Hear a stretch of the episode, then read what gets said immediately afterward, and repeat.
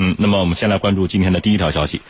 日本防卫相岩屋义二十七号表示，日本海上自卫队的出云级驱逐舰将被改装为航空母舰，并计划搭载 F 三五 B 垂直起降的战斗机。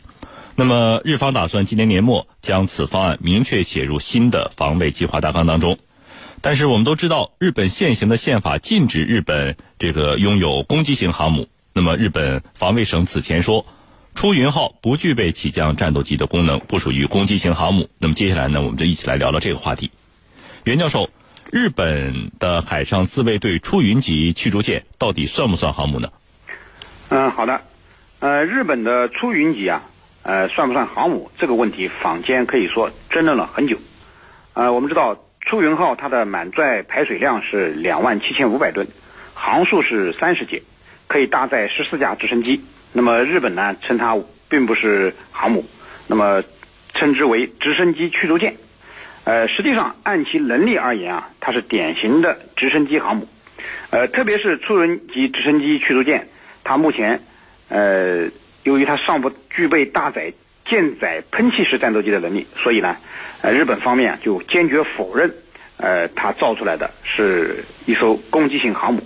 那么我们知道。呃，刚才你也说到了，日本的和平宪法是不允许日本拥有攻击性航母的。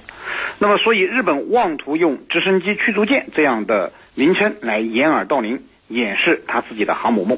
但是，出云号那么大的体积和那么强大的作战能力，无论如何是掩饰不住的。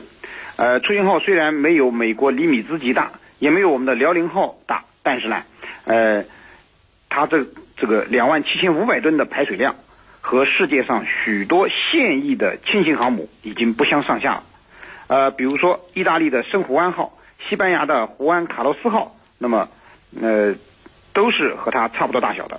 那么，特别是出云号采用了全通式甲板设计，那么舰岛呢是位于甲板的一侧，那么外观上和航母无异，呃，而且为了方便改装成真正意义上的航母，日本呢还在设计出云号时呢。就有意改变了呃以往直升机航母在甲板前布置武器的做法，而把武器装备部署到了船舷的两侧，那么为其将来改装成真正意义上的航母打开了方便之门。所以人们更多的是把出云号叫做了准航母。当然，出云号既然叫准航母，那么它离真正意义上的航母啊还是有一段距离的。那么，如果让它变身为真正的航母，首先呢，要对甲板进行改造，要使它的甲板能够承受战斗机起降时产生的高温。那么，其次呢，就要在舰首安装一个滑跃的起飞平台，使之能够适应短距垂直呃起飞的这种要求。那么，最后呢？呃，还要冲破国内外的重重阻力。那么，毕竟日本改造出云号航母，就意味着日本在扩军备战的道路上会越走越远。那么，会会会不会进一步走向军国主义，也会引起日本周边国家的这种警惕。那么，呃，应该说啊，呃，日本此前一直不敢承认自己这个有改造出云号航母的计划。那么，这次终于承认了。实际上是非常值得我们警惕的一件事儿啊！主持人，程教授，今年日本防卫计划大纲都做了哪些修改？那么这些修改过的防卫大纲会给我们带来哪些后果呢？好的，日本在这些年来所修改的防卫计划大纲啊，可以说是一次比一次加码。那么最早呢，要追溯到二零一零年，就是在日本民主党执政下，日本对防卫计划大纲啊做了一个大幅度的修改。当时呢，日本认为中国的海洋政策和朝鲜的导弹开发影响了日本的安全，所以防卫大纲的核心改变为要加强日本西南诸岛的防卫力量，提出了要形成动态防卫力。所谓动态防卫力，就是说它是处于一种动态的当中的，而不是依靠它固有的威慑力。那么这里头虽然改动的字眼儿呢不太多，但是它的含义。是有着深刻的改变的，也就是说，过去呢，它是一种所谓的这个静态的来应对威胁，现在是一种动态的来应对威胁。动态跟静态，我们居民朋友们都知道，这里头的变化是非常大的。那其实它改变了冷战时期的思路。到了二零一三年，在日本公民和自民两党重新执政以后。安倍政府就做了更大步伐的改变，提出了叫综合机动防卫力的概念，就是在日本防卫计划大纲里头首次提出了叫综合机动防卫力。那么比原来动态的基础上，又是提升为机动，明显要提出要运用陆海空自卫队的态势，重点放在提高机动的应战应变能力。来应对离岛被进攻的这种未来的战场态势。那么到了现在，日本还想在二零一九年度的预算当中啊进行大幅度的修改，要改成一个什么呢？叫跨域啊。所谓的跨域，这是一个新的概念。跨域理念就是跨越不同的领域的这种理念。因此呢，我们看出来。日本自卫队在过去的防卫大纲里头，它是一次比一次激进，一次比一次变化大。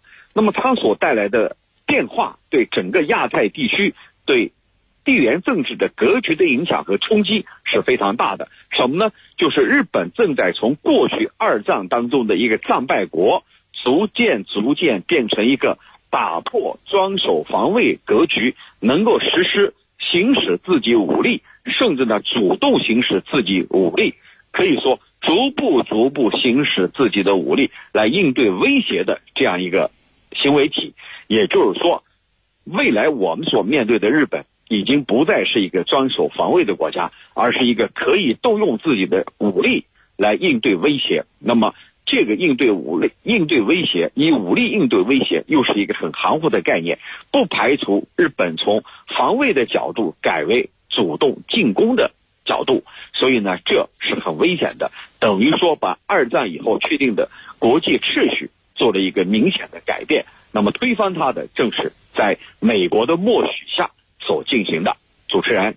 嗯，那么袁教授严无义谈到出云级驱逐舰的时候表示呢，难得进行改装，希望尽可能的多一些用途。呃，谈到将搭载 F 三五 B 战斗机的时候呢，他说这种战斗机可以短距离起飞，性能呢非常的优越。那么目前正在综合考虑下一步的方案。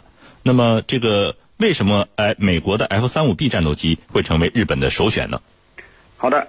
呃，日本选择美国的 F 三十五 B 作为未来改造后的出云号航母的舰载机呢，呃，根本上讲还是因为 F 三十五 B 它的性能是适应了做出云号这种呃改造后的呃准航母的这个舰载机使用。呃，当然除了这个原因之外，我觉得还有以下几个方面的原呃原因。首先呢，就是它没得选。目前来说呢，能为日本提供这种隐身舰载战斗机的国家，实际上只有美国。呃，其他国家都不可能呃向日本提供此类装备。那么呃，而且我们知道，能够生产 F 三十五 B 这样隐身垂直短距起降战斗机的国家，其实也只有美国一家。那么其他能生产舰载机的国家，你像中国和俄罗斯，是肯定不会向日本提供这种攻击性航母用的舰载机的。那么所以日本其实没得选，只能从美国选择进口 F 三十五 B。其次是自己做不了。那么。日本自身是不具备研发类似 F 三十五 B 这样的隐身舰载机的能力的。那么我们知道，日本的工业技术科科技水平，呃，实际上在世界上还是很非常先进的。但是在航空工业领域啊，日本是受制于美国的。由于美国的限制，日本的战斗机研制水平一直在可以说在低水平徘徊，也就是说，呃，是三代机的水平。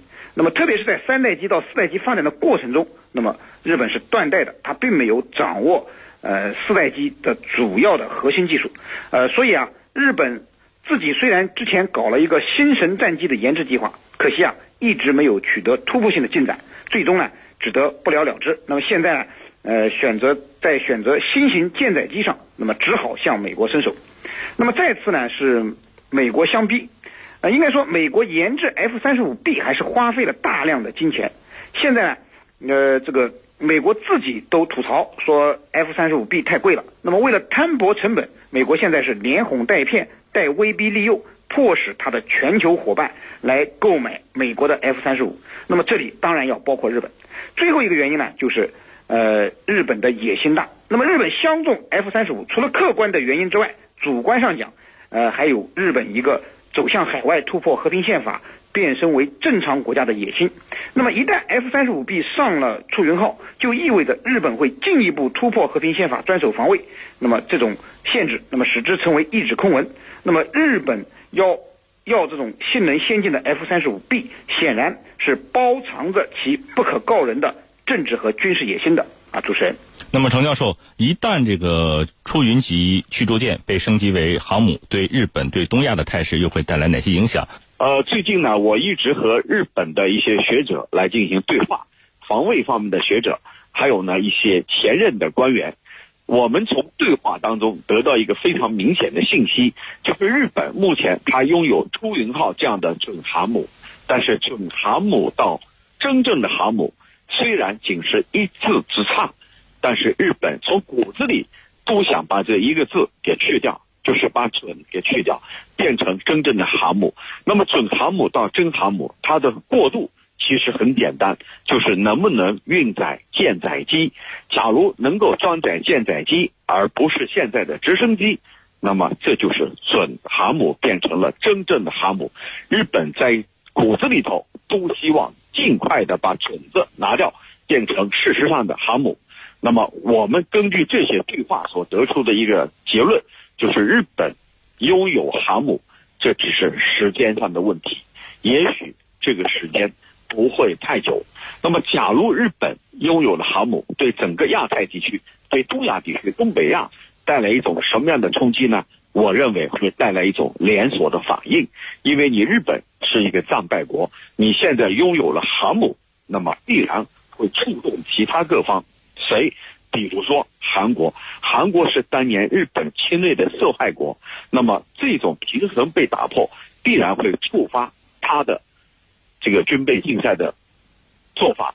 那么也许韩国觉得你日本拥有了航母，而我韩国和你日本又面临着海上主权之争，我呢绝对不能落后，我也拥有航母啊。那么在这种背景下，整个东北亚地区的军备竞赛。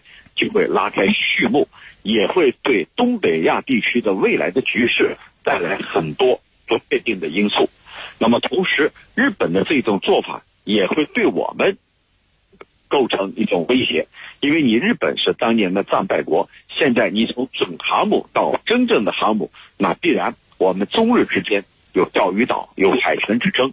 那么，在这种背景下，中日之间的关系未来在海上的这种碰撞。